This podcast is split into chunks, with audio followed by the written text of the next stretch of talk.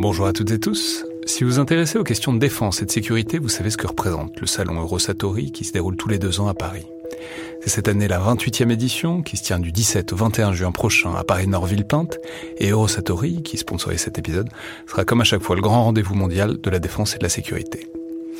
Je veux juste dire, c'est un événement que je trouve très étonnant, assez fascinant. J'y suis allé pour la première fois il y a deux ans pour l'édition 2022. Et euh, vraiment, si vous vous demandez ce qui se fait dans le monde militaire et en matière de sécurité, c'est là qu'on peut voir les dernières tendances, depuis les plus grandes geekeries et les innovations du moment, jusqu'aux grands équipements du futur pour les armées et les forces de sécurité en France et dans le monde. Bref, si vous intéressez de près à ce monde-là, c'est le moment de vous inscrire pour ce qui sera la plus grande édition de l'histoire du salon, avec plus de 1900 exposants et 60 000 visiteurs, vous pouvez le faire en allant sur eurosatori.com. Bonjour à toutes et tous. Euh, juste un petit mot avant l'émission d'aujourd'hui avec Antoine Bondaz, euh, qui est consacré aux applications stratégiques de l'épidémie de Covid-19, notamment par rapport à la Chine, pour préciser simplement que euh, l'émission a été enregistrée la semaine dernière, juste avant que l'on apprenne que le président américain Donald Trump avait contracté le virus. C'est donc la raison pour laquelle on n'en parle pas au cours de l'émission, ce qui peut avoir l'air un peu étrange, et évidemment on l'aurait sans doute mentionné sinon, mais d'une manière générale, non seulement ça ne change pas vraiment le propos, mais à vrai dire ça s'inscrit même tout à fait dans ce qu'on décrit dans l'émission, à savoir une dynamique d'influence et de tentative de rayonnement de la part de la Chine, en exploitant et en mettant en avant certaines faiblesses occidentales dans la gestion de l'épidémie. Enfin, je vous laisse découvrir ce qu'en dit Antoine Bondaz, qui en parle mieux que moi.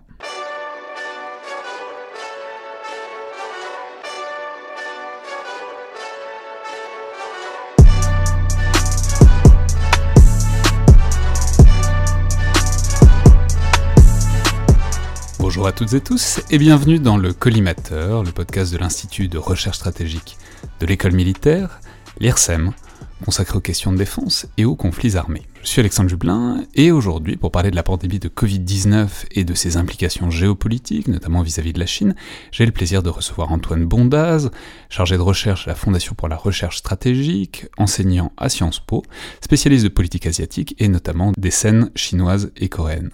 Donc bonjour et bienvenue dans le collimateur. Bonjour. Alors, euh, je vais préciser tout de suite qu'évidemment, on a l'air de pousser un peu les murs en quelque sorte du podcast à première vue, puisqu'on va parler de relations internationales, de diplomatie, de politique sanitaire aussi, alors que euh, l'identité de l'émission est évidemment plus centrée euh, sur les affaires militaires et stratégiques. Mais en fait, évidemment, pas tant que ça, puisque on sait que le sujet de la pandémie est devenu à peu près partout un sujet euh, de défense et de sécurité nationale, avec une très forte implication des militaires, notamment en Chine, on en parlera sûrement au cours de l'émission, mais aussi en France, et je rappelle aussi qu'on avait fait euh, toute une émission à plusieurs invités pendant le confinement sur la notion de guerre au, au coronavirus et sur la manière dont les militaires avaient donc été mobilisés. Par ailleurs, on sait aussi que cette problématique de l'épidémie, de son contrôle et euh, de la manière dont le sujet est utilisé par certains pays pour se mettre en scène internationalement, notamment la Chine donc, euh, rejoint d'autres thèmes stratégiques très importants dont on a déjà parlé, notamment euh, celui des routes de la soie, ce grand projet planétaire d'investissement et d'influence chinois qui monte en puissance depuis 2013. Et toute cette mise en scène, donc, c'est beaucoup vu, notamment à travers la question des masques vendus ou donnés par la Chine à des pays qui en avaient besoin, mais on a aussi dit que la Chine avait reçu des masques de l'étranger au début de la pandémie, donc ça, ça disons, ça engage toute cette problématique-là dans des préoccupations, disons, plus stratégiques sur le long terme. Donc une manière peut-être d'entrer dans le sujet, ce serait que vous nous rappeliez à la fois le moment où l'épidémie s'est vraiment déclenchée, et surtout, ensuite, le moment où le problème s'est internationalisé, c'est-à-dire le moment où la communauté internationale a cessé de considérer que c'était un problème chinois, et où donc il fallait s'en soucier au moment où c'est devenu en fait un sujet stratégique et politique à l'échelle mondiale. Alors il y a une version euh, évidemment officielle des faits. Euh, dater le début de la pandémie est extrêmement euh, compliqué, mais on va dire qu'elle a commencé dans la seconde partie de 2019 à Wuhan, qui est la capitale de la province du Hubei. C'est une ville majeure en Chine, c'est une des dix principales villes chinoises, au carrefour des grandes voies de communication, qu'elles soient fluviales mais aussi ferroviaires. Et on a officiellement la déclaration des premiers cas le 31 décembre. 2019. Euh, et c'est là où officiellement la Chine reconnaît qu'il y a une pneumonie à coronavirus qui est en cours de propagation dans la ville de Wuhan. Alors dans les premiers jours de janvier, les médias internationaux en parlent extrêmement peu, puisqu'il y a à l'époque que plusieurs dizaines de cas, il y a très peu de morts. Euh, le premier mort date du 11 janvier, et le tournant, c'est véritablement la semaine du 20 janvier 2020, euh, à une époque où euh, beaucoup de gens euh, minimisaient ce qui se passait et ne s'intéressaient pas réellement à la situation sanitaire en Chine. Pourquoi le 20 janvier? Puisque c'est la première fois où officiellement et publiquement Xi Jinping prend la parole et annonce qu'il faut lutter contre cette épidémie et que des mesures vont être prises. Il y a dans les jours euh, qui suivent plusieurs petites annonces. Et puis le 23 janvier, il y a cette annonce euh, choc. Je me rappelle, j'étais à l'époque euh, au restaurant en train de discuter justement de ce qui se passait en Chine. Je reçois une notification qui annonce la fermeture et le lockdown, le, confinement de la ville de Wuhan, c'est-à-dire plus de 10 millions de personnes. Et puis dans les heures qui suivent, le confinement des villes autour de Wuhan jusqu'à quasiment 60 millions de personnes avant la fin de la semaine. À ce moment-là, il faut être extrêmement clair, même si les chiffres chinois étaient relativement euh, faibles, il y avait à l'époque quelques centaines de malades et euh, une dizaine de morts seulement, euh, on pouvait prendre conscience de l'étendue du problème et de la volonté des autorités chinoises de prendre des mesures extrêmement fortes. et cette semaine du 20 au 26 janvier, elle est cruciale puisque après ce confinement annoncé le 23 janvier, le 24 janvier, un éditorial dans la presse chinoise annonce le sacrifice de la ville du Wuhan pour sauver le reste du pays. Et puis, à partir du 24-25, on a toute cette rhétorique de la guerre. Et c'est pour ça que dès cette semaine, j'employais le terme d'état de guerre sanitaire, puisque la Chine est véritablement entrée dans un état de guerre avec une mobilisation considérable, on en reparlera euh, plus tard, qui mène à ce fameux week-end, le 25 euh, et le 26 janvier, où le comité central du parti se réunit, un groupe restreint en charge du coronavirus et de la pandémie euh, de la Covid-19, qui sera appelée Covid-19 euh, plus tard, euh, est mise en place, et où le numéro 2 du parti, et ça c'est extrêmement important, le Premier ministre Li Keqiang en prend la tête. Et ça c'est extrêmement important puisque on parle à l'époque beaucoup de la pandémie et l'épidémie de SRAS, qui avait fait un nombre de contaminés relativement limité hein, en 2003, il faut se le rappeler. et à l'époque, c'était la vice-premier ministre, qui était ensuite devenu ministre de la Santé, qui avait la tête de cette équipe de coordination au niveau du parti. Là, on va directement au numéro 2 du parti. Et donc très clairement, du moment où on travaille sur les questions euh, chinoises, l'ensemble des éléments indirects, puisque c'était pas des éléments concrets sur euh, la propagation en tant que telle du virus ou sur euh, la dangerosité du virus, permettaient de comprendre que les autorités chinoises avaient pris la conscience de l'enjeu et était prête à prendre des mesures extrêmement fortes, non seulement pour limiter la propagation du virus, euh, mais également faire en sorte de protéger la population, euh, même si encore une fois, hein, et il faut être extrêmement clair, il y a énormément de choses qui ont été euh, cachées, il y a des choses qui n'ont pas été dites, mais à partir de ce moment-là, on prend conscience du problème. C'est ce que j'allais dire, c'est est-ce qu'on peut essayer quand même de faire une sorte de bilan de la gestion du problème? Alors évidemment, c'est extrêmement difficile à évaluer, on connaissait très peu de choses sur le virus à ce moment-là, par définition, et par ailleurs, c'est extrêmement facile, 6, euh, mois, 9 mois, 10 mois après, de dire ce qu'il aurait fallu faire euh, à la lumière de ce qu'on sait aujourd'hui. Mais c'est quand même une idée qu'on a souvent rencontrée que euh, la Chine n'avait pas exactement fait tout ce qu'il fallait, avait caché des choses, que c'était de leur faute. Alors, est-ce qu'on peut dire si c'est vrai et si oui, en quoi? Alors, il y a forcément des choses qui ont été cachées, puisqu'on a appris, par exemple, seulement au mois de mars, et au mois, à la fin du mois de février, début du mois de mars, que Xi Jinping avait tenu la première réunion, non pas le 20 janvier, j'en parlais tout à l'heure en disant que c'était son premier discours officiel et public, mais euh, deux semaines plus tôt, que le ministère de la Santé euh, chinois avait conscience dès le milieu du mois de janvier euh, du caractère, guillemets, de la transmission interhumaine du virus, qui fait que ce virus pouvait se transmettre extrêmement rapidement et surtout en dehors simplement de la ville de Wuhan, puisque cela nous a été annoncé c'est-à-dire c'était pas un facteur climatique des animaux, enfin c'était exactement. Alors puisqu'il faut quand même se rappeler qu'à la fin du mois de janvier, une des grandes questions était de savoir s'il y avait uniquement une transmission de l'animal à l'homme ou une transmission interhumaine. Euh, et les autorités chinoises. en fait, si c'est de l'animal à l'homme, suffit de. Enfin, c'est un problème forcément régional, puisque là où il n'y a plus les animaux, il n'y a plus le problème. Alors que si bah, c'est ce qui s'est passé, c'est une transmission complètement exponentielle. Effectivement, une transmission exponentielle et surtout une transmission ou des chaînes de transmission qui peuvent être beaucoup plus rapides et aller beaucoup plus loin. Et ça, il faut quand même donner juste quelques chiffres. Euh, la Chine de, 2019-2020 n'est pas la Chine de 2003 du TRAS.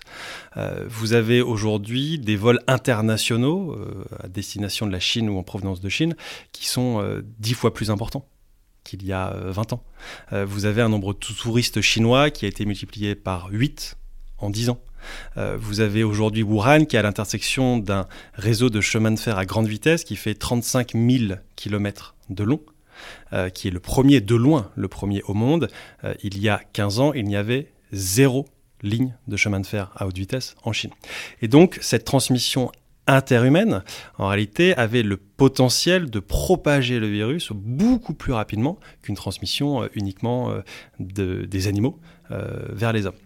Et donc clairement, on a eu au mois de janvier une communication chinoise qui a visé non seulement à rassurer la population chinoise, à cacher des éléments, il faut être extrêmement clair, surtout et notamment sur la gravité de la situation euh, à Wuhan. Les échos qu'on avait, c'est que la situation était beaucoup plus grave. Euh, moi, j'avais des échos notamment de certains médecins militaires chinois et de leurs familles qui expliquaient que déjà à la fin du mois de janvier, ils pensaient qu'il y avait des milliers, voire plusieurs dizaines de milliers de personnes contaminées. Euh, et c'est sont des ordres de grandeur qui aujourd'hui sont très probables. Alors il y a toujours la question sur les chiffres, est-ce qu'il y a vraiment eu 4800 morts ou beaucoup plus et autres? Je pense qu'on ne le saura jamais, il faut être extrêmement clair. Juste à Wuhan, à cette période-là. Exactement, euh, on, ne saura jamais les chiffres exacts, mais ce qui est clair, c'est qu'au début du mois de janvier, il y a eu la volonté de minimiser euh, la crise, puis tout d'un coup, encore une fois, à partir du 20 janvier, euh, d'annoncer qu'il fallait prendre des mesures drastiques face au sérieux, enfin, euh, mis sur la place publique de la crise. Et puis il y avait plusieurs autres objectifs. Il euh, faut bien comprendre que cette crise sanitaire, c'est aussi, dans ces premières semaines, un révélateur des dysfonctionnements du système politique chinois. Alors, ce qui est très intéressant, c'est que depuis plusieurs mois, la Chine met justement en avant l'efficacité de son système, non seulement auprès de sa propre population, un système autoritaire qui serait capable de protéger la population, contrairement au système, par exemple, politique euh, américain, mais aussi un système qui serait supérieur, et ça c'est très important, au système démocratique. Alors, ce n'est pas vrai, puisqu'on le voit que euh, Corée du Sud, à Taïwan, qui sont des démocraties, euh, ce sont des contre-exemples au fait que certaines démocraties peuvent gérer une crise euh, sanitaire. Euh, mais surtout, l'objectif de la Chine, c'était de cacher ses propres dysfonctionnements. Les dysfonctionnements en Chine au milieu du mois de janvier, c'était euh, la crainte des autorités locales de transmettre des informations au niveau central, cette formidable concentration du pouvoir autour de, Xi Jinping et de son équipe à partir de 2012, qui fait que toute remontée d'informations est beaucoup plus compliquée qu'auparavant. la censure qui a fait que certains médecins, euh, lanceurs d'alerte ou autres, alors on a beaucoup parlé de, cet ophtalmologiste Li Wenliang qui est malheureusement décédé, mais il y en a eu d'autres, notamment euh, la médecin-chef Ai Feng qui était la responsable des urgences de l'hôpital central de Wuhan, qui dès la fin du mois de décembre alertait ses autorités politiques. Et les autorités politiques lui ont demandé de ne pas faire circuler l'information. Et donc, évidemment, dans les premières semaines de la crise, la nature autoritaire du système politique chinois a fait qu'il y a eu, il faut être très clair, un retard à l'allumage et une volonté de cacher une partie des éléments, même si dans un second temps, et on en parlera sûrement, euh, ce système politique et surtout la nature de parti unique avec ce, parti communiste chinois a permis de, de faire une mobilisation considérable, et ça, il faut le reconnaître. Vous voyez le truc, il y a aussi un truc de reprocher. Alors maintenant, on a des tests, maintenant, on a, on a plein de chiffres sur les, les, les, les, taux de contamination, sur la manière dont on se contamine, etc. Quand on se replace même quelques mois en arrière, on savait rien de tout ça. Alors d'une part, il y a un côté un peu facile de reprocher, euh, disons, au premier touché par l'épidémie, tout ça. Puis il y a aussi un truc, c'est que c'est quand même quelque chose qu'on a beaucoup retrouvé dans la bouche de Donald Trump, cette idée que les Chinois, que c'était de la faute des Chinois, qu'ils avaient menti, que tout était de leur faute, que c'était leur virus qu'ils avaient répandu partout. Oh, vous voyez le problème, en fait on a quand même rarement envie de se retrouver du même côté d'un argument que Donald Trump, d'une manière très générale comme un principe, euh, d'autant plus quand il est assez clair comme dans ce cas-là, que c'est aussi un moyen de s'affranchir de ses propres responsabilités et de tout rejeter sur, en fait, les premiers touchés par une épidémie. Alors effectivement, et, ce qui est sûr, c'est qu'il faut quand même se rappeler qu'à la fin du mois de janvier, début du mois de février, on ne parlait pas, entre guillemets, euh, d'un virus chinois pour critiqué la Chine sur le plan politique. Il faut quand même se rappeler euh, des commentaires de, Donald Trump qui, à la fin du mois de janvier, début du mois de février, félicitait les autorités euh, chinoises de leur gestion de la crise. Euh, cet aspect politique, il est devenu de plus en plus direct et, et médiatique du moment où l'épidémie n'était plus contenue à la Chine mais se propageait dans le reste du monde. Et là, il faut quand même souligner que la Chine a eu des décisions qui ont été quand même assez paradoxales pour dire le moins, où par exemple la Chine a critiqué les pays qui fermaient leurs frontières. Ça a été le cas par exemple des États-Unis, euh, alors que la Chine, du moment où l'épidémie commençait par exemple en Iran, bloquait les vols entre l'Iran et la Chine.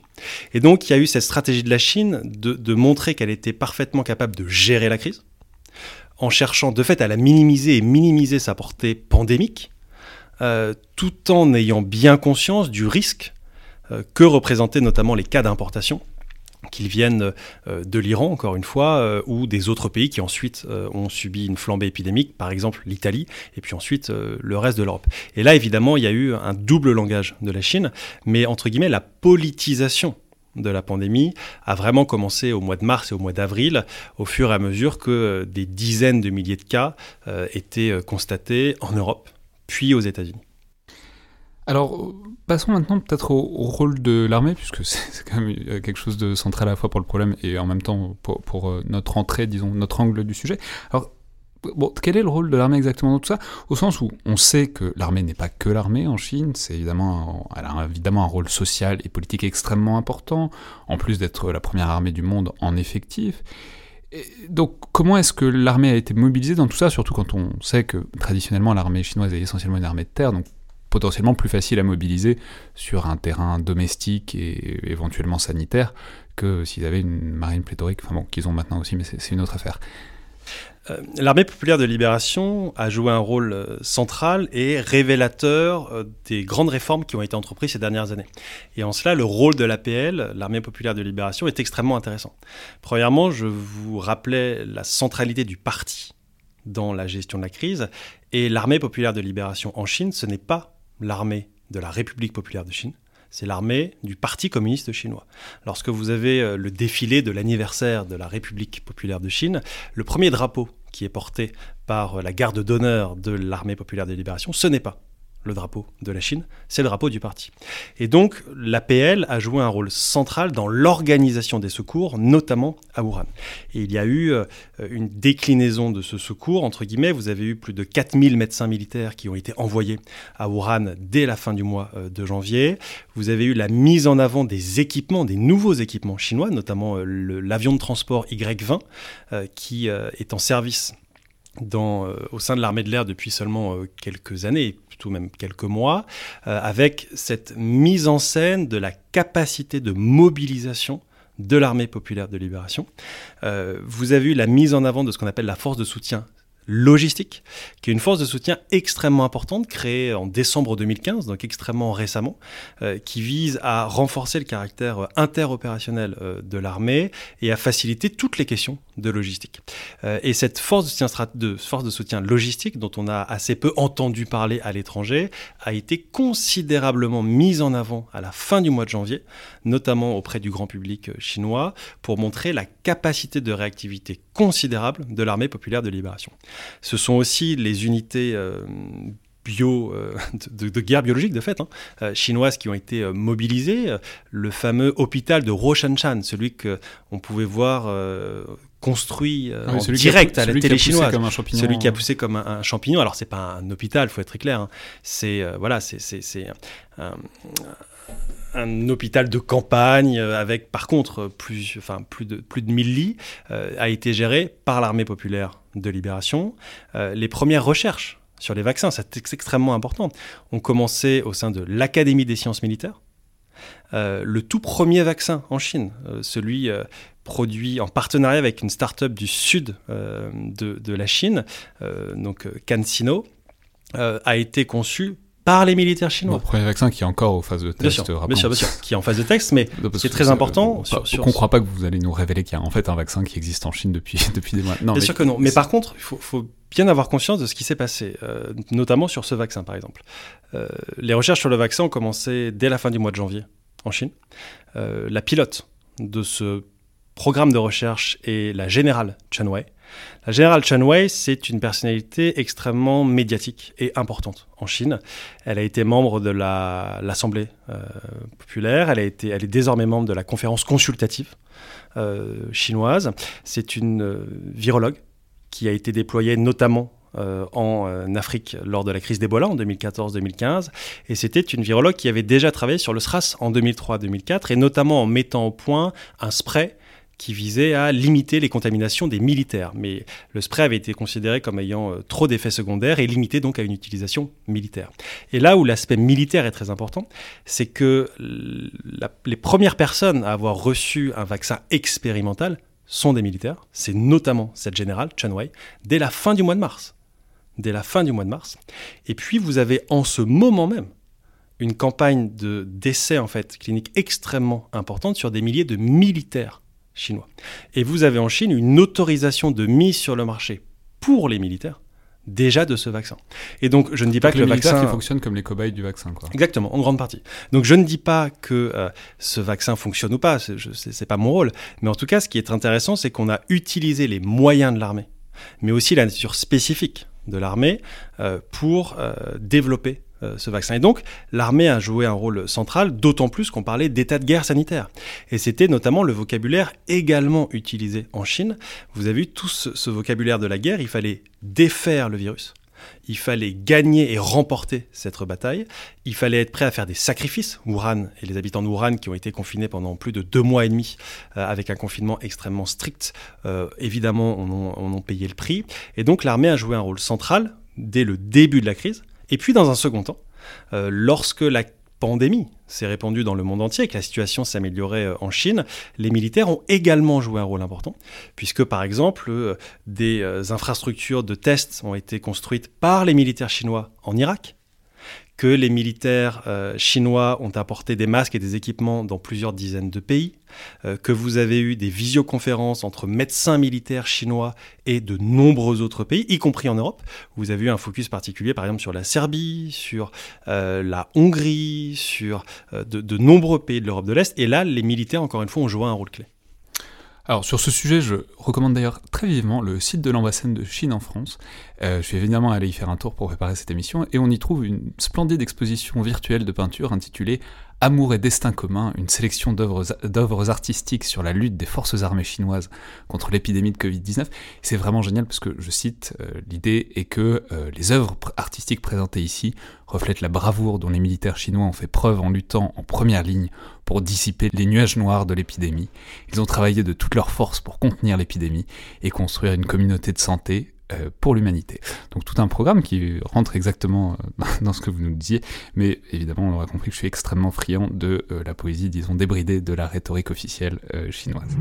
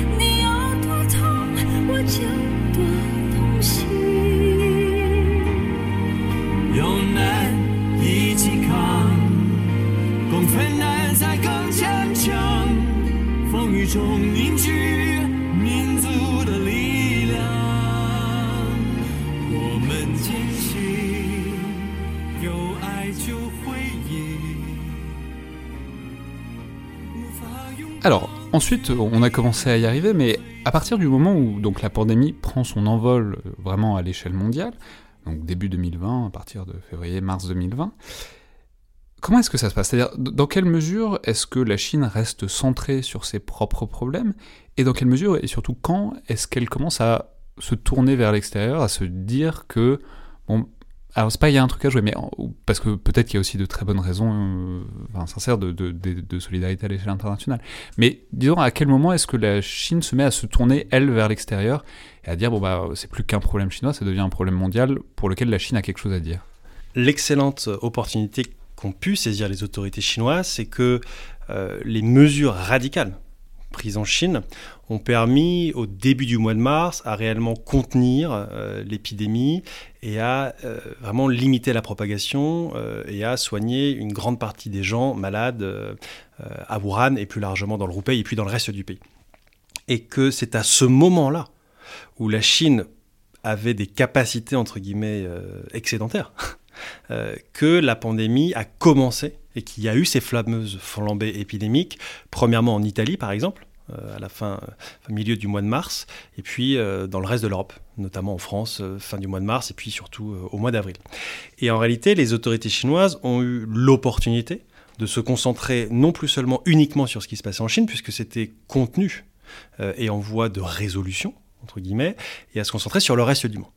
Et on a eu une offensive chinoise qui, sur le plan politique, faisait parfaitement sens. Et personne aujourd'hui, il faut être très clair, ne peut critiquer les Chinois pour euh, avoir voulu saisir cette opportunité, avoir voulu euh, envoyer des masques, notamment en Italie et autres, à un moment où il faut reconnaître nos propres erreurs, où les Européens n'ont pas été suffisamment rapides pour se coordonner, pour venir en aide au premier pays qui faisait face à une flambée épidémique, et c'était à l'époque le cas de l'Italie. Et ce qui s'est passé, c'est que on a vu ces images qui ont évidemment été utilisées par la propagande chinoise de ces avions militaires et civils chinois atterrissant en Italie, à Milan notamment, euh, et venant en aide, de fait, entre guillemets, à la population euh, italienne.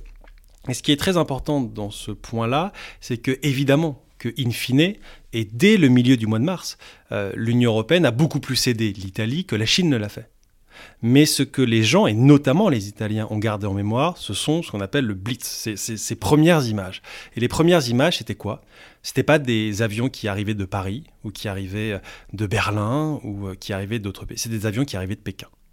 Et ça, ça a marqué l'opinion publique euh, italienne, et puis plus largement, euh, l'idée que la Chine venait en aide au reste du monde. Et évidemment, c'est quelque chose qui a été utilisé par les autorités euh, chinoises, parfois de façon grossière, puisqu'on avait, par exemple, sur Twitter, des fausses vidéos où les Italiens auraient crié partout à leur balcon « Merci la Chine, merci la Chine », etc. Ce n'était évidemment pas le cas.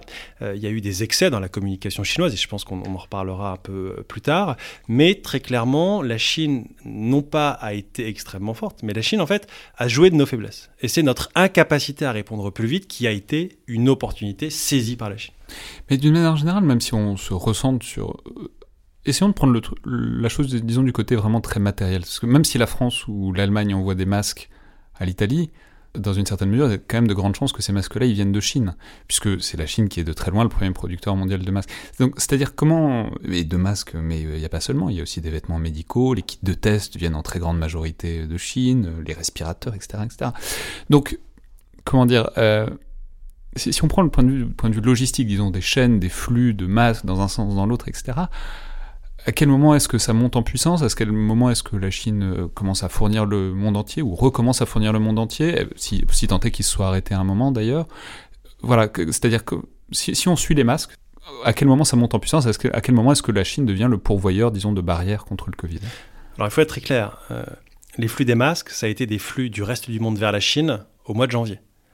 Euh, et ça, c'est quelque chose qui est maintenant très bien documenté. Le Parti communiste chinois est notamment ce qu'on appelle le département du travail du Front Uni, qui, est, euh, qui sont entre autres hein, des branches du parti euh, à l'étranger, se sont mobilisés dans l'ensemble des pays, en Australie, au Canada, aux États-Unis, mais aussi en Europe, pour acheter des masques qui venaient de fait de Chine initialement, mais acheter des masques à l'étranger pour les envoyer en Chine, puisqu'il faut bien comprendre qu'à la fin du mois de janvier, la Chine ne disposait pas des stocks de masques nécessaires pour faire face à la crise. Et donc il y a eu une importation, une réimportation de fait, euh, de masques considérables, notamment organisées directement par le Parti communiste chinois. Puis surtout, on parlait tout à l'heure de mobilisation générale, euh, les industries chinoises se sont considérablement mobilisé les dix derniers jours, à partir des dix derniers jours de janvier. J'avais publié euh, au début du mois de mars une petite étude sur comment justement la Chine avait considérablement augmenté sa production euh, de masques. Euh, elle était passée de 20 millions de masques par jour à plus de 120 millions de masques par jour dès le milieu du mois euh, de février. Vous avez de nombreuses entreprises qui se sont mises sur, de fait à produire des masques. Et un exemple le plus emblématique, c'est BYD. BYD en Chine, c'est des plus un des plus gros fabricants de voitures qui s'est mis à produire des masques et a construit en quelques semaines en demandant à plus de 3000 ingénieurs de l'entreprise de s'y mettre jour et nuit euh, dans le design euh, de l'usine et puis ensuite dans sa, dans sa construction, à produire la plus grande usine de masques au monde, qui est capable encore aujourd'hui de produire 5 millions de masques par jour, quand au mois de mars, en France, il y avait autant de masques qui étaient produits sur l'ensemble du territoire français en une semaine. Et donc on a eu une formidable montée euh, en termes de capacité cette production euh, de, masques. Et donc évidemment, au fur et à mesure que la crise était en partie résolue en Chine, la Chine avait les capacités, les entreprises chinoises avaient les capacités d'exporter à l'étranger. Et ça, c'est vraiment euh, le milieu du mois de mars, la fin du mois de mars, où on a de fait l'inversion de ces flux, et où là, la Chine devient de fait le plus grand pourvoyeur de loin euh, de, euh, d'équipements de protection, que ce soit les masques, mais aussi euh, les lunettes, les gants, enfin les lunettes de protection, les gants, les blouses, les surblouses, etc. Et là, évidemment, la Chine a cherché à jouer de, cela sur le plan politique en mettant en scène que non seulement, et ça c'est le discours officiel qui est intéressant, non seulement la Chine avait tout fait pour contenir l'épidémie et donner du temps aux autres, euh, alors évidemment, c'est facile de le dire euh, après coup hein, et de, réécrire un peu l'histoire, euh, mais surtout de venir en aide au reste du monde. Et là, sur ce point-là, il faut bien comprendre que ce n'est pas quelque chose de nouveau en Chine. C'est une stratégie qui a existé auparavant, notamment dans le cadre de la diplomatie sanitaire de la Chine. Et cette diplomatie sanitaire de la Chine, elle ne commence pas avec le Covid, elle est évidemment révélée au plus, grand public avec la crise, mais elle commence bien avant. Alors, simplement, je, je, précisais que par ailleurs, on retrouve cette étude euh, très facilement sur le site de la FRS, comme d'ailleurs vos autres études sur le sujet, qui sont évidemment en accès libre. Euh, mais simplement, pour rester là-dessus, juste une dernière seconde, ça, ça, pose quand même aussi la question euh, des chaînes de production, ça pose la question même de ce qu'on pourrait appeler des fonctions stratégiques, en tout cas des fonctions de production stratégique, puisqu'on a dit, on a répété, mais que la Chine produit l'immense majorité des masques dans le monde. Ah, ça pose la question du point de vue européen, mais aussi américain. On se souvient notamment d'une scène, alors qui a été un peu exagérée, mais que racontait Valérie Pécresse, que sur le tarmac à Roissy, il y aurait les États-Unis qui auraient volé une, ou surenchéri sur une cargaison de masques à destination de la France euh, qui venait de Chine et que du coup les en gros les, alliés traditionnels se battraient pour les masques venant de Chine. Alors cette histoire-là, je pense que vous allez nous l'expliquer, a été exagérée, mais cela dit, ça pose quand même la question de est-ce qu'il n'y a pas des fonctions de production stratégique en cas d'épidémie, bon test, euh, masque, etc.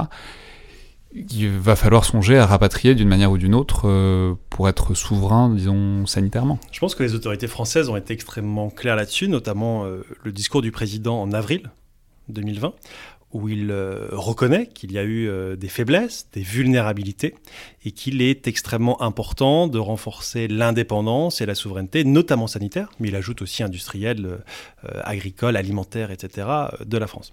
Cette question sanitaire, c'est fondamental, et ça pose une vraie question de fond, qui est bien plus large que cette seule question sanitaire, qui est la question de quelles sont aujourd'hui les industries ou les secteurs considérés comme stratégiques en Europe. À partir du moment où un secteur est considéré comme stratégique, il ne peut pas être traité de la même façon que les autres secteurs. Cela veut dire qu'en termes, par exemple, d'investissement étranger en Europe, il faut que cela soit beaucoup plus surveillé et contraint. Euh, deuxièmement, il faut peut-être euh, regarder la résilience des chaînes de production et évidemment, ce qui s'est passé avec le Covid a montré notre dépendance à la Chine et cela nécessite non pas forcément la relocalisation intégralement en France. C'est pas vraiment le sujet. Le sujet, c'est la localisation des chaînes de production et la surdépendance à un seul producteur. Aujourd'hui, vous avez dans certaines industries considérées pourtant comme stratégiques deux ou trois entreprises au monde qui fabriquent certains composants.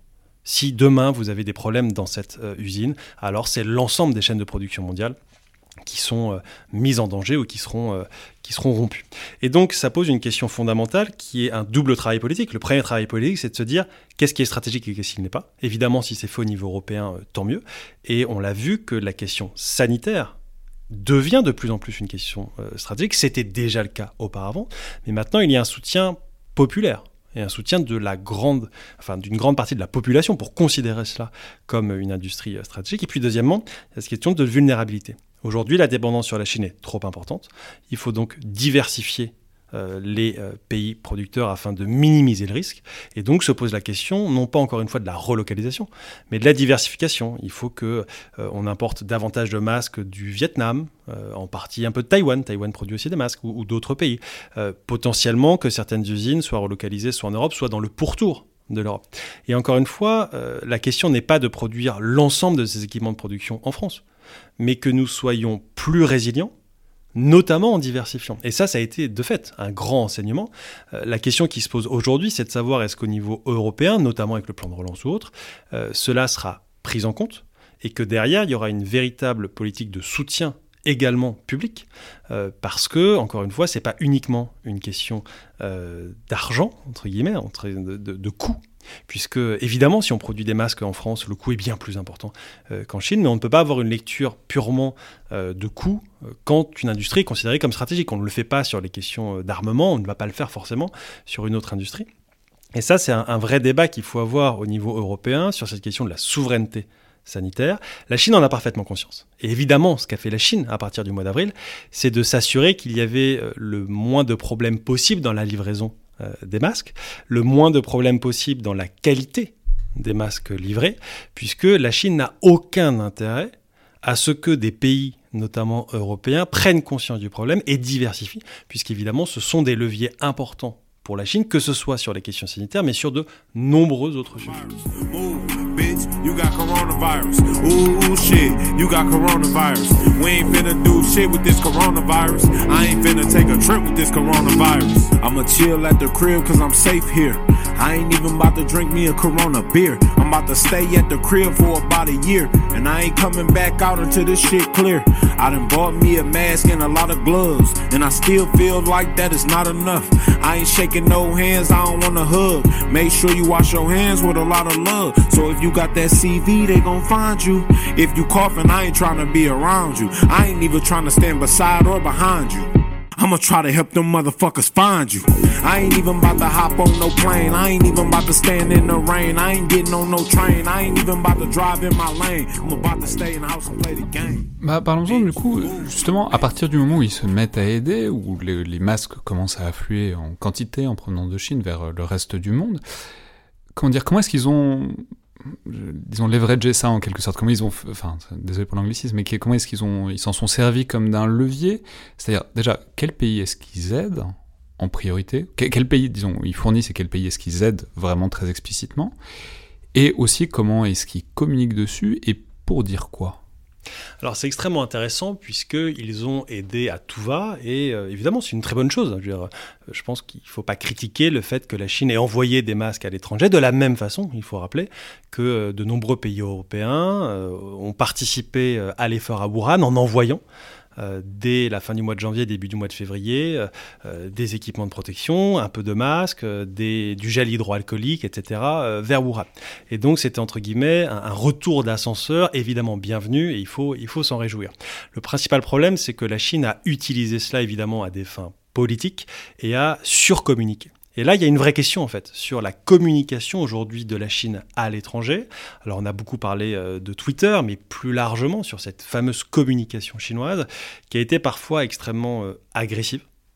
Euh, avec cette fameuse expression des Wolf Warriors, hein, ces, loups guerriers euh, chinois qui seraient les diplomates extrêmement agressifs, que ce soit sur Twitter ou dans des conférences de presse. On va, rappeler une énième fois que ça vient de ce film absolument immortel qui est Wolf Warrior 2, euh, dont pendant le confinement on avait fait une émission avec Pierre Aski dans le bunker, et qui est introuvable en France, mais que je recommande quand même à tout le monde d'essayer de trouver parce que c'est merveilleux et on comprend beaucoup sur la Chine en voyant Wolf Warrior et, ce qui est extrêmement intéressant, c'est que la communication chinoise avait avant tout des fins de communication en interne en Chine. Euh, vous avez eu cette, ce côté on aide le reste du monde qui a été surjoué, pour montrer que la Chine en fait était un acteur responsable qui aidait le reste du monde, dont les Chinois pouvaient évidemment être fiers. Euh, les diplomates sont allés parfois extrêmement loin pour montrer qu'ils étaient prêts à tout pour défendre l'honneur et le prestige non seulement de la Chine, mais surtout du parti. Et là, évidemment, il y a eu de nombreux dérapages. On l'a vu notamment en France, lorsque une déclaration d'un diplomate de l'ambassade de Chine, puisqu'elle n'était pas signée, euh, a conduit à la convocation de l'ambassadeur. Et ça, c'était euh, au milieu du mois d'avril. Mais ce qui est extrêmement intéressant quoi sur la déclaration? Alors c'était une déclaration sur le site internet de l'ambassade de Chine en France qui annonçait notamment que des euh, politiciens européens auraient dit que le virus ne frapperait que les jaunes, je cite, euh, ou euh, les personnels des EHPAD auraient laissé, je cite, euh, les, les personnes âgées mourir de faim et de maladie dans les EHPAD, ou Les encore EHPAD français donc. Exactement. En tout cas, c'était pas précisé. Alors après, ils ont expliqué non, mais c'était pas les EHPAD français, c'était à l'étranger, etc. Euh, et puis un troisième point, par exemple, de mémoire, où il disait que les autorités de Taïwan avaient traité, je cite, euh, le directeur général de l'OMS euh, de nègre, qui n'a évidemment jamais été le cas. Euh, alors non seulement l'ambassadeur a été euh, convoqué, mais cette euh, tribune où la Chine considère qu'elle n'avait rien à se reprocher, a quand même été retirée hein, du site de, de l'ambassade. Et donc aujourd'hui, on, ne peut plus la lire. Elle datait du 12 avril. Ce qui est extrêmement important, c'est que pour revenir sur cette diplomatie sanitaire, c'est qu'elle n'est pas nouvelle. Et ça, il faut bien en prendre conscience. En fait, la pandémie de la Covid-19, c'est avant tout un catalyseur et un révélateur de choses qui existaient déjà. Et quand on travaille sur la Chine, euh, cette aide chinoise, elle n'a pas du tout été surprenante. Euh, la diplomatie sanitaire de la Chine, elle commence dans les années 60, en 63, lorsque la Chine envoie des médecins en Algérie pour euh, soutenir notamment une partie euh, de la population. Cela va se développer notamment beaucoup en Afrique dans les années 70 et 80. Et puis cela devient extrêmement visible en 2014-2015 avec la crise Ebola euh, en Afrique de l'Ouest où la Chine va notamment construire euh, un hôpital en Sierra Leone avec euh, 100 lits. À l'époque, ce sont les militaires, on en revient, qui s'occupent de ce... Mais, mais on va peut-être préciser que aussi évidemment c'est pas totalement fortuit parce que euh, comme les spectateurs de Wolf Warrior 2 mais pas seulement ou ceux qui lisent n'importe quoi sur les investissements chinois à l'étranger le savent, il y a des communautés extrêmement importantes d'expatriés chinois en Afrique, notamment en Afrique de l'Ouest. Donc il y a enfin c'est pas entièrement par hasard qu'ils envoient disons de l'aide sanitaire en direction de ces régions-là. Bien sûr, effectivement. Et, et cette diplomatie sanitaire, c'est vraiment un, outil non seulement euh, d'influence, mais aussi plus largement pour venir en aide aux populations, et y compris euh, aux ressortissants euh, chinois, comme vous l'avez dit, même si les ressortissants chinois étaient, entre guillemets, peu frappés par la crise d'Ebola à l'époque. Mais là, c'était vraiment une volonté de la Chine de s'afficher sur la scène internationale comme un acteur majeur, au même rang que les pays de l'Union européenne ou que les États-Unis. Euh, je me rappelle notamment, euh, à l'époque, j'ha- j'habitais à Pékin, je faisais une partie de ma thèse à Tsinghua, d'une déclaration entre Barack Obama et euh, Xi Jinping qui appelait au renforcement, à l'époque, c'était une autre époque, déjà, il y, a, six ans, de la coopération sino-américaine sur la gestion et la prévention des pandémies mondiales, etc. Et donc, en réalité, cette diplomatie Mais aussi parce qu'il y avait ce précédent un peu lointain du SRAS, mais où, on- enfin, je sais pas si on en était conscient, mais il y a- enfin, quand même, on l'avait pas, on l'avait échappé relativement belle. Enfin, c'est-à-dire, il y avait, euh, une réelle crainte que ça prenne les dimensions qu'a pris le Covid depuis. Donc, il y- il y avait quand même, en quelque sorte, déjà les ferments de, bah, il faudrait faire quelque chose pour ça, quoi. Alors, dès les débuts des années 2000, il y a évidemment les ferments du il faut aider la Chine à monter en gamme dans ses capacités pour faire face à une pandémie et une épidémie sur son territoire pour commencer. Mais là, on est dans une autre dimension qui est la contribution de la Chine au reste du monde. Euh, et euh, la Chine va utiliser la diplomatie sanitaire à partir de 2015-2016, notamment dans ce qui va être labellisé euh, en termes de route de la soie sanitaire, route de la soie de la santé. Je sais que Nadège Roland avait fait une excellente émission ici sur les routes de la soie. Les routes de la soie, c'est aussi les routes de la soie de la santé, puisque vous allez avoir la multiplication euh, des initiatives chinoises avec des objectifs clairement affichés. Et quand on travaille sur les questions chinoises, il suffit de lire les documents officiels. Il y a énormément de choses qui sont précisées, notamment sur les objectifs, qui sont de renforcer la place de la Chine au sein de l'OMS, déjà à l'époque, de faire que la Chine devienne un acteur incontournable des questions sanitaires internationales, mais aussi de favoriser les entreprises chinoises pour qu'elles deviennent des acteurs globaux sur le marché, par exemple, des médicaments ou plus largement euh, des équipements euh, médicaux, etc. Et là, ce qui est extrêmement intéressant, c'est que ce qui s'est passé à partir du début de l'année 2020 n'est que la mise en œuvre de nombreuses stratégies qui avaient été pensées auparavant, même s'il faut être très clair, euh, la Chine ne s'attendait pas à ce qu'il y ait ce type d'événement, c'est-à-dire cette pandémie de la Covid-19. Mais si on peut poser la question de manière peut-être un peu plus différenciée, c'est-à-dire là, ce que vous nous détaillez, c'est une stratégie globale. Alors, les routes de la soie, par exemple, on va rappeler toujours que c'est, en anglais, c'est les BRI, donc les Belts and Roads Initiative. Euh, mais du coup, comment dire donc, est-ce parce qu'en fait, les routes de la soie sont des trajets, et c'est notamment l'idée qu'il y a des arcs stratégiques, des régions stratégiques où il faut investir pour euh, sécuriser un certain nombre de, fonctions stratégiques à la Chine, de débouchés aussi et de, filières d'approvisionnement. Donc la question, c'est dans le cadre de, des routes de la soie sanitaire, est-ce qu'il y a des cibles euh, préférentielles Est-ce qu'il y avait déjà des cibles préférentielles avant? Et est-ce que le Covid a révélé, dans une certaine mesure, des pays qui sont particulièrement ciblés par la Chine euh, pour, euh, disons, pour faire partie de ces nouvelles routes de la soie sanitaire? Les routes de la soie, c'est bien plus que simplement un programme d'infrastructure. Et dès le début. Les routes de la soie, c'est un moyen pour la Chine d'accroître son influence internationale, notamment sur le continent eurasiatique, et puis après également sur le continent africain, dans euh, les cercles polaires, puisque vous avez même une route de la soie polaire, etc. Et donc, à partir de 2013, quand elles sont annoncées, euh, l'ensemble des ministères chinois, que ce soit le ministère de la Santé, le ministère de l'Industrie, l'armée et autres, vont être mis à contribution pour participer à ce grand projet qui est vraiment le projet signature de Xi Jinping. Et pour vous donner une définition extrêmement simple des, routes de la soie, euh, c'est la définition qu'en donne le CICIR, c'est ce centre de recherche, ce think tank associé au ministère de la Sécurité d'État chinois, c'est-à-dire les renseignements euh, chinois, et c'était son vice-président qui m'expliquait euh, il y a quelques années que les routes de la soie, c'est la coopération mutuellement bénéfique.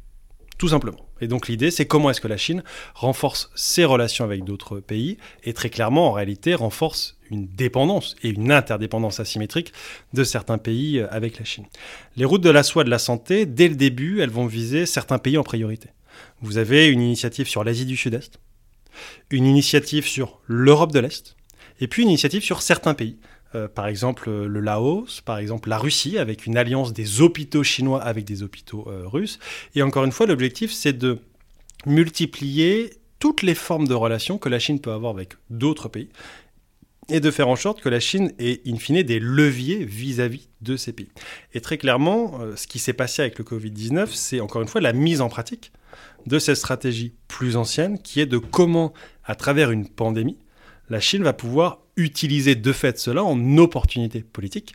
Le principal problème pour les autorités chinoises, c'est que cela a eu un effet boomerang, puisque la communication, on l'a déjà dit, est allée parfois beaucoup trop loin, a parfois été beaucoup trop euh, amateur, et que vous avez eu un effet inverse sur les opinions publiques, puisque par exemple, euh, au début du mois de mai, était publié euh, un sondage dans une étude de l'ECFR, un centre de recherche euh, européen, pan-européen, où il était expliqué que plus de 50% des Européens sondés avaient eu une image qui s'était détériorée de la Chine depuis le début de la pandémie.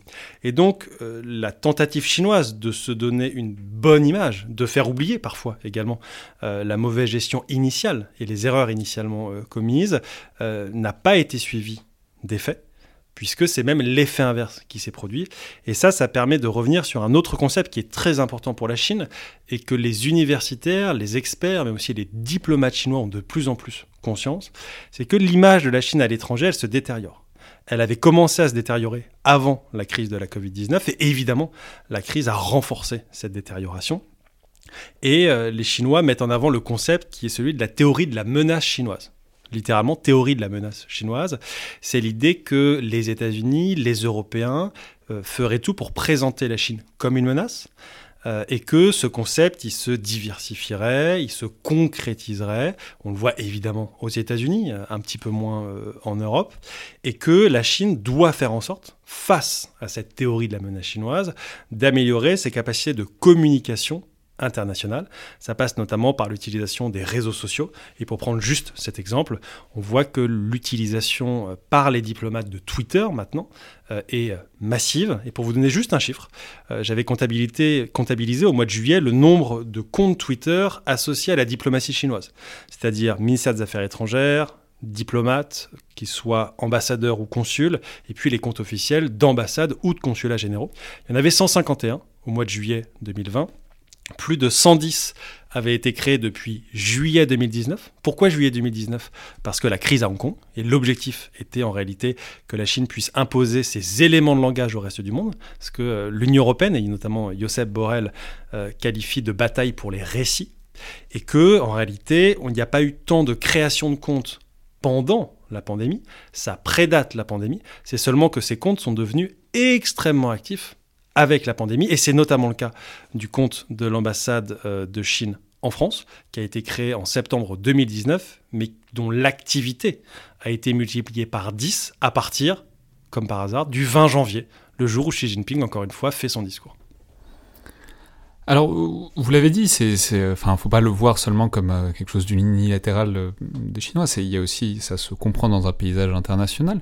Et notamment, on a beaucoup dit que ça s'insérait dans une compétition globale, notamment vis-à-vis des États-Unis, euh, disons une compétition d'influence, et que ça visait, dans une certaine mesure, à discréditer ce que faisaient ou ce que ne faisaient pas les États-Unis, et à l'opposer à mesures énergiques, etc., à tout ce que pouvait présenter la Chine au même moment. Donc, disons, comment est-ce que hum, Là, on a bien compris la chose dans, un ensemble stratégique. Maintenant, dans un ensemble, disons, concurrentiel, dans une perspective concurrentielle, comment est-ce qu'il faut, comment est-ce qu'on peut replacer, disons, cette offensive chinoise? Il faut être extrêmement clair. L'objectif euh, du régime politique chinois, et notamment du Parti communiste chinois, c'est de s'assurer de sa légitimité en interne, euh, en passant notamment évidemment par le contrôle de l'information, il hein, faut être très clair, hein, que ce soit la production de contenu, la propagande, euh, la suppression de contenu, euh, la censure, mais aussi la volonté de discréditer non pas seulement les États-Unis, et ça c'est très important, mais les systèmes démocratiques. Et, et j'écrivais une tribune au milieu du mois de mars dans Le Monde, où je disais justement que l'objectif de la Chine, ça allait être vraiment de discréditer les démocraties et de mettre en avant son propre système politique. À l'époque, beaucoup de personnes avaient rigolé, euh, mais c'était évident dans le sens où, depuis déjà de nombreuses années, quand on travaille sur les écrits de l'école centrale du parti ou plus largement des, publications euh, du comité central du parti, on voit cet objectif qui est à la fois de légitimer et de discréditer. Évidemment, la crise a été une opportunité considérable pour la Chine. Et il faut être très honnête, euh, nos faiblesses, ont été exploités par la Chine, notamment en interne chez eux, c'est-à-dire pour légitimer euh, leur régime, expliquer que vous voyez bien que les systèmes démocratiques en Europe, et notamment évidemment aux États-Unis, sont incapables de faire face, sont incapables de vous protéger à un moment où le Parti communiste chinois, lui, est capable de le faire. Et ça, on l'a eu vraiment très clairement à partir euh, du mois de mars et du mois euh, d'avril, avec euh, la volonté, encore une fois, de montrer que les États-Unis étaient incapables de gérer, allant jusqu'à de la désinformation, puisque par exemple le porte-parole des affaires étrangères chinois relayait des, non pas des rumeurs, puisque ce ne sont pas des rumeurs, mais des fausses informations, littéralement, sur une origine américaine du virus, sur la fameuse idée que le virus aurait été amené par les militaires américains lors des Jeux militaires de Wuhan en octobre 2019. Évidemment, euh, tout cela est faux, mais ce qui est très intéressant sur ce point-là, c'est la construction par la Chine de campagnes de désinformation pour se mettre en avant et pour discréditer à l'étranger. Il n'y a pas que euh, la Russie ou euh, l'extrême droite euh, aux États-Unis qui le fait, la Chine le fait également. Et là où la pandémie de la Covid-19 a été un révélateur, c'est que la Chine le faisait déjà avant. Elle le faisait à Hong Kong, elle le faisait à Taïwan, mais les Européens n'en avaient pas forcément conscience. Et cette pandémie a permis à de nombreux décideurs politiques de prendre conscience de ce que faisait véritablement la Chine sur la scène internationale, et notamment à travers ces campagnes de désinformation qui visaient encore une fois à discréditer les États-Unis. Oui, mais surtout, peut-être au-delà de la, désinformation, il n'y a pas que ça, c'est aussi que peut-être ça a pris parce que ça a révélé les vraies apories, par exemple du système américain et de, des difficultés à mettre en place des mesures de masque, des mesures de confinement, etc., dans un système extrêmement décentralisé. C'est-à-dire, il n'y a pas que le fait qu'ils soient mis à faire de la désinformation débridée, puisqu'ils en faisaient déjà. C'est que, de la même manière, on peut pas dire que les Américains aient fourni une, immense aide internationale, contrairement à la Chine dans ce cas particulier. Donc ça, ça, joue aussi sur des trucs tout à fait avérés. Quoi. Je, suis tout à fait d'accord, et c'est pour ça que je commençais en disant que ce sont nos propres faiblesses et nos propres erreurs qui ont été exploitées euh, quasiment légitimement par les systèmes politiques chinois, il faut être extrêmement clair. Euh, L'impréparation de, certaines démocraties et de certains systèmes en Europe ou aux États-Unis, euh, l'incapacité de mettre en œuvre de façon stricte des mesures de distanciation sociale, on le voit notamment aux États-Unis avec ces images complètement incroyables sur les anti-masques, et malheureusement c'est aussi de plus en plus le cas en Europe. Mais là où c'est extrêmement intéressant, c'est que les autorités chinoises se sont concentrées sur ce qui se passait en Europe et aux États-Unis sur ce qui se passait de mal, sur ce qui se passait mal, et n'a jamais cherché à mettre en avant non seulement ce qui se passait bien en Europe, mais aussi ce qui se passait bien chez leurs voisins, euh, ce qui se passait bien en Corée du Sud, ce qui se passait bien à Taïwan, euh, ce qui se passait bien même au Japon, même si ça se passe un tout petit peu moins bien au Japon euh, qu'en Corée du Sud. Et donc là où il y a eu un traitement politique, évidemment, de cette information, c'est dans la sélection de l'information et dans la volonté, encore une fois, de noircir un tableau qui était déjà, il faut évidemment le reconnaître, déjà extrêmement noir. Et ça, c'est une opportunité, encore une fois, qui a été saisie par la Chine euh, et qui nous rappelle que ce sont nos propres faiblesses qui sont évidemment exploités par nos concurrents ou, comme le l'appelle l'Union européenne, notre rival systémique, c'est-à-dire euh, la Chine. Merci beaucoup Antoine Mondaz. Merci à vous. C'était donc le Collimateur, le podcast de l'Institut de recherche stratégique de l'école militaire. Je vous rappelle que vous pouvez nous joindre par mail ou sur les réseaux sociaux de l'IRSEM pour des remarques ou des suggestions qui sont évidemment les bienvenues, tout comme vos notes et commentaires sur Apple Podcast. Donc allez-y si vous ne l'avez pas encore fait, ou même si vous l'avez fait déjà, vous pouvez essayer de relaisser une note. On est à présent presque au seuil de 200 notes, euh, barre qui serait tout à fait satisfaisant euh, de réussir à exploser dans les prochains jours. Merci à toutes et tous, et à la prochaine fois.